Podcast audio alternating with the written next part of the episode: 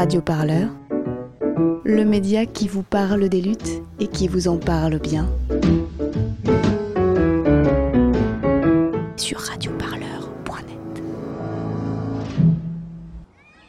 Juste en face, là, il y a le, Guion.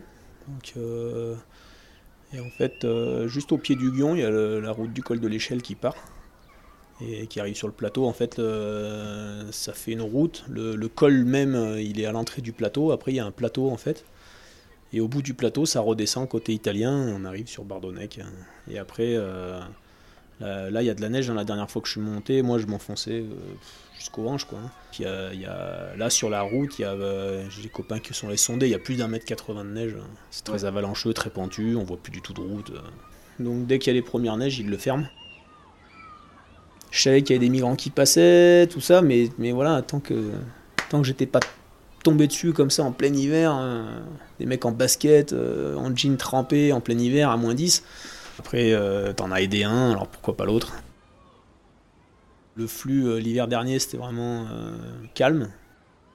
Il y a, je sais pas, il y a peut-être une cinquantaine de gars qui sont passés dans l'hiver, peut-être un peu plus, hein, mais et après ça a augmenté petit à petit au printemps, et là c'est arrivé après au mois de, juin là, ça a commencé, euh, il y a eu des, des 30-40 par jour. euh. Ils ont été jusqu'à 120 au refuge, euh, alors qu'à la base ils accueillaient 16 personnes. C'était, euh, ça arrivait tout le temps, à toutes les heures. hein. Moi je m'appelle Bruno Jonard, voilà, j'ai 40 ans, ça fait 15 ans que je vis à Nevache. L'hiver je suis dameur, pisteur et dameur donc, sur le site nordique, l'été je suis artisan. Et, euh, je suis pompier volontaire à côté de ça, donc je suis secouriste professionnel. Et ben moi la première fois donc je damais au col de l'échelle en fait. Et euh, donc et en damant à un moment je vois des traces sur la piste, alors je me dis mais c'est quoi ce délire C'était 6h30 du matin. Il y a un mec qui est venu marcher là. Et puis en finissant mon tour, je suis tombé sur deux gars, deux migrants qui marchaient. Donc du coup je les ai tout de suite fait monter dans la machine parce qu'il fait chaud.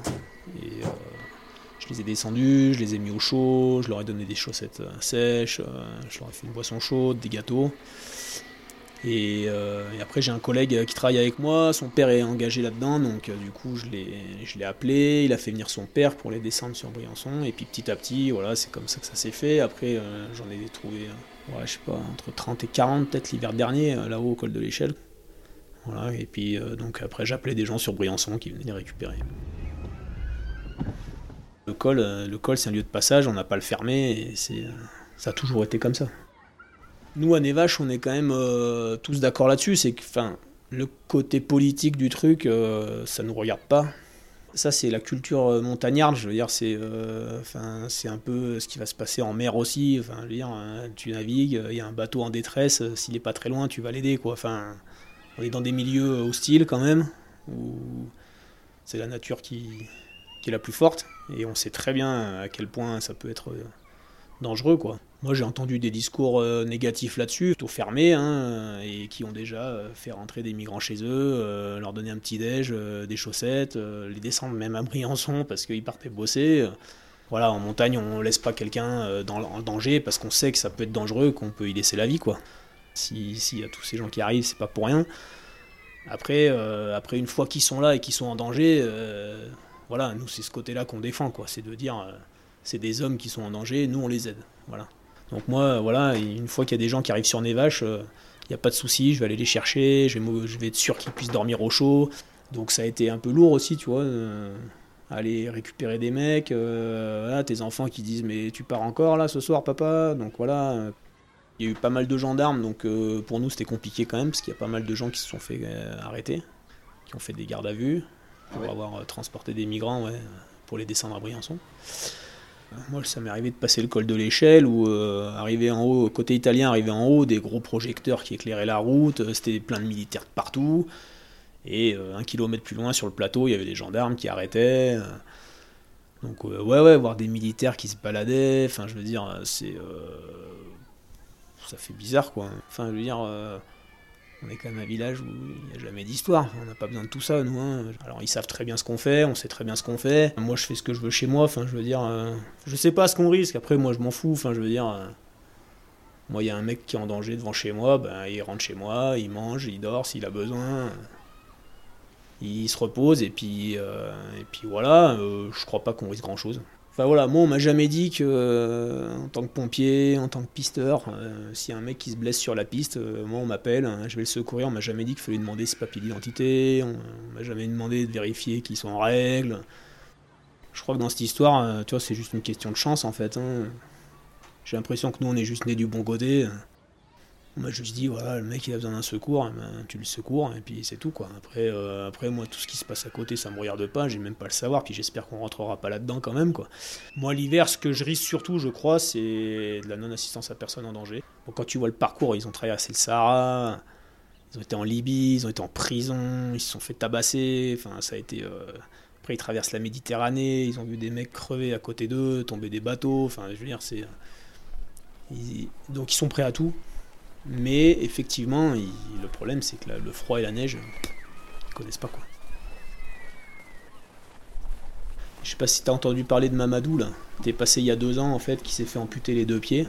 Et euh, bah Mamadou, euh, lui il te dira que si t'as refaire, il le ferait pas quoi.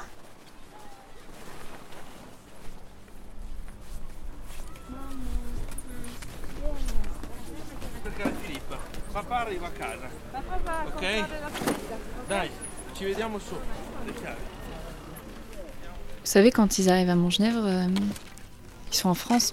Donc il y a un certain soulagement qui, doit effectivement se retrouver dans leur visage et dans leur façon de, se promener. Ils ne se rendent pas compte du, risque qu'ils courent. Il y a quatre ans, on, s'est retrouvés euh, avec deux, deux amis, euh, maintenant qui sont devenus des amis. D'ailleurs, ça nous a beaucoup rapprochés. Et effectivement, j'ai fermé la boutique pour aller les aider. Euh, c'était une, dure histoire parce qu'il y avait un petit garçon qui avait un an et demi, qui a probablement été euh, conçu d'ailleurs en Libye, donc euh, toute une histoire qui est difficile. Et et il y avait donc une, une, maman et plein de garçons qui se disaient tous être le père. On a pris l'initiative de, de les, accueillir chez nous, prendre une douche pour manger. Et puis après, euh, ça, ça a été un, bel espoir, je trouve. Euh, la, commune a ouvert une salle pour leur permettre de, s'abriter pour la nuit. C'est un village, on n'est même pas 500 habitants à l'année. Euh, et on est effectivement à 300, 300 mètres de la frontière. Il y a toujours eu des passages, mais c'est vrai que c'est médiatisé depuis quelques années.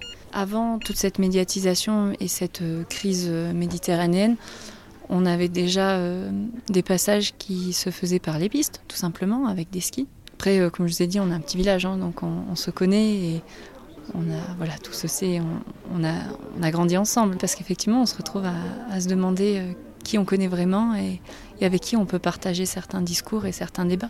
Je comprends aussi qu'on ait, on est, on est peur de s'engager parce que parfois on on, peut en subir les, répercussions euh, au niveau personnel, au niveau professionnel. Voilà, je, comprends aussi qu'on ne se sente pas toujours le, courage de, s'engager là-dedans. On a, on a, aussi un autre discours que j'entends euh, souvent, qui, qui euh, quoi qu'il arrive, ne veut pas aider et est prêt à dénoncer. Certaines personnes en arrivent à, à ce genre d'extrémité et d'appeler la police aux frontières. Moi, moi personnellement, je ne vais pas réfléchir. C'est évident que on voit quelqu'un trébucher devant soi, on l'aide à se relever. On, ne teste pas toujours nos, valeurs, mais là, effectivement, c'est une, c'est une une situation qui fait qu'on teste euh, la façon dont on a été éduqué, en fait. Parce que moi, c'est une question d'éducation, de la solidarité, elle, se, elle vient de la façon dont on nous a appris à aider les autres. Déjà à l'école, dans, des, dans, dans des, villes comme Briançon, on a des cours sur les avalanches, sur la façon de, de gérer les, les, personnes en montagne. On est beaucoup plus sensibilisé à, à l'entraide sur des milieux hostiles que dans des, dans des villes. Je pense qu'il y a la loi et puis après il y a, il y a au-dessus. il, y a, il y a le bon sens et il y a. Ouais, moi je respecte les lois qui sont justes, pas les autres. Euh, ça m'a marqué encore la semaine dernière, une dame qui a changé euh, de chaussures, qui n'en avait pas besoin. Mais elle a changé de chaussures pour nous laisser les anciennes, pour qu'on puisse les donner à l'association qui, permet à des gens de ne pas, de, pas avoir les pieds amputés dans la neige. Euh, maintenant, c'est un ami qui habite à Briançon et qui a été confronté l'année dernière à ça dans le col de l'échelle. On lui a coupé les deux pieds quand même. Et il s'est trouvé coincé dans la neige. Et, et, puis il a été retrouvé trop tard. Et au moment du secours, on a été obligé de prendre la décision de, de lui couper les pieds.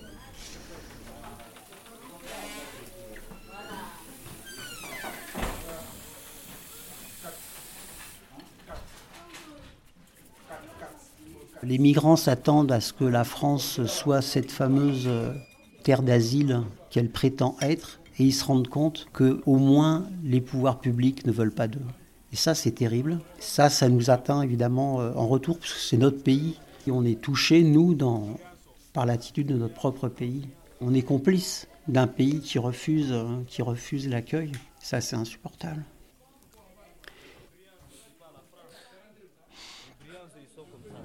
L'État est hors la loi dans son attitude de refus des migrants. Il y a aussi une illégalité et une illégitimité de l'État dans son comportement face aux exilés qui sont présents sur le territoire français, dans son mauvais accueil, dans la maltraitance, hein, y compris les, voire même les violences policières qui sont euh, exercées.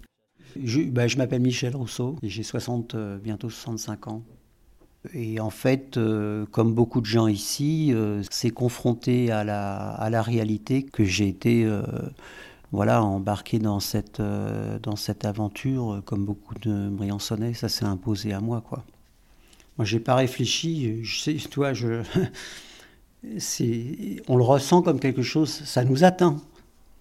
Après, pourquoi, euh, pourquoi ça nous atteint Parce que je, enfin, c'est aussi pour ça, enfin, c'est mon explication. C'est toujours difficile de donner des explications à des choses qui nous remuent profondément. L'association euh, dans, laquelle euh, dont je suis l'un des porte-parole, Tous Migrants, on, a décidé de s'appeler Tous Migrants parce qu'en fait, euh, que quand on accueille les, tous les bénévoles qui, sont, qui côtoient les réfugiés, qui sont c'est nous. Eux, c'est nous. On peut tous contribuer par des petits gestes, hein, par exemple en prenant les gens en stop pour les ramener, pour les, amener euh, au refuge, en apportant à manger. Hein, ça, des milliers de gens le font, puisqu'on n'a pratiquement pas dépensé un centime depuis un an pour nourrir 3000 personnes, c'est quand même énorme. Hein. donc euh, euh, c'est quand même des dizaines de repas qui sont faits trois fois par jour, jusqu'à jusqu'à 120 repas on a fait en cet été. Euh, donc là, ça veut dire une solidarité énorme à l'échelle d'un petit territoire comme le nôtre. Et euh, il y a eu aussi énormément de gens qui se sont cotisés pour payer des billets de train. Donc euh, on estime qu'on a dépensé au moins 30 000 euros. Donc c'est énorme. Tout, ça, ce sont des, petits gestes. Il y a plein de gens qui ont cet été, par exemple, des vacanciers qui ont hébergé des migrants, qui leur ont donné à manger, donné à boire, donner des habits, euh, voilà, et, aujourd'hui ça continue. C'est plein de petits gestes, on peut tous faire des, gestes, c'est des gestes qui nous, font, qui nous font grandir. La question de l'hospitalité, c'est une question qui concerne tous les citoyens. Si on laisse l'État, et seulement l'État, la charge de l'accueil des migrants, on passe complètement à côté du sujet. L'État, qu'est-ce qu'il va faire? Il va, faire, il va avoir un raisonnement de technocrate. Une question aussi sensible que l'hospitalité, c'est à tout le monde. Euh, n'importe quel Français qui a changé de région, il a été confronté à la question de l'accueil, l'hospitalité, ce que c'est que d'arriver dans une ville ou dans un village où il connaissait personne. Donc ça, c'est l'affaire de tout le monde. L'immigration, c'est l'histoire de l'humanité. Et puis on est quand même, euh, bon moi je suis assez vieux pour avoir euh, eu les récits de l'Exode.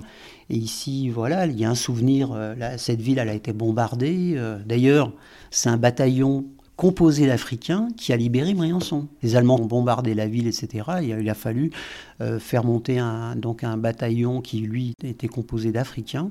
Et c'est eux qui ont vraiment, au prix de batailles acharnées, qui ont vraiment libéré Briançon. Donc ça, c'est pas si vieux que ça, c'est il y a 70 ans. Hein. L'humain, il peut faire les pires saloperies. Et, mais il peut faire des très belles choses. Et voilà, il faut, il faut choisir.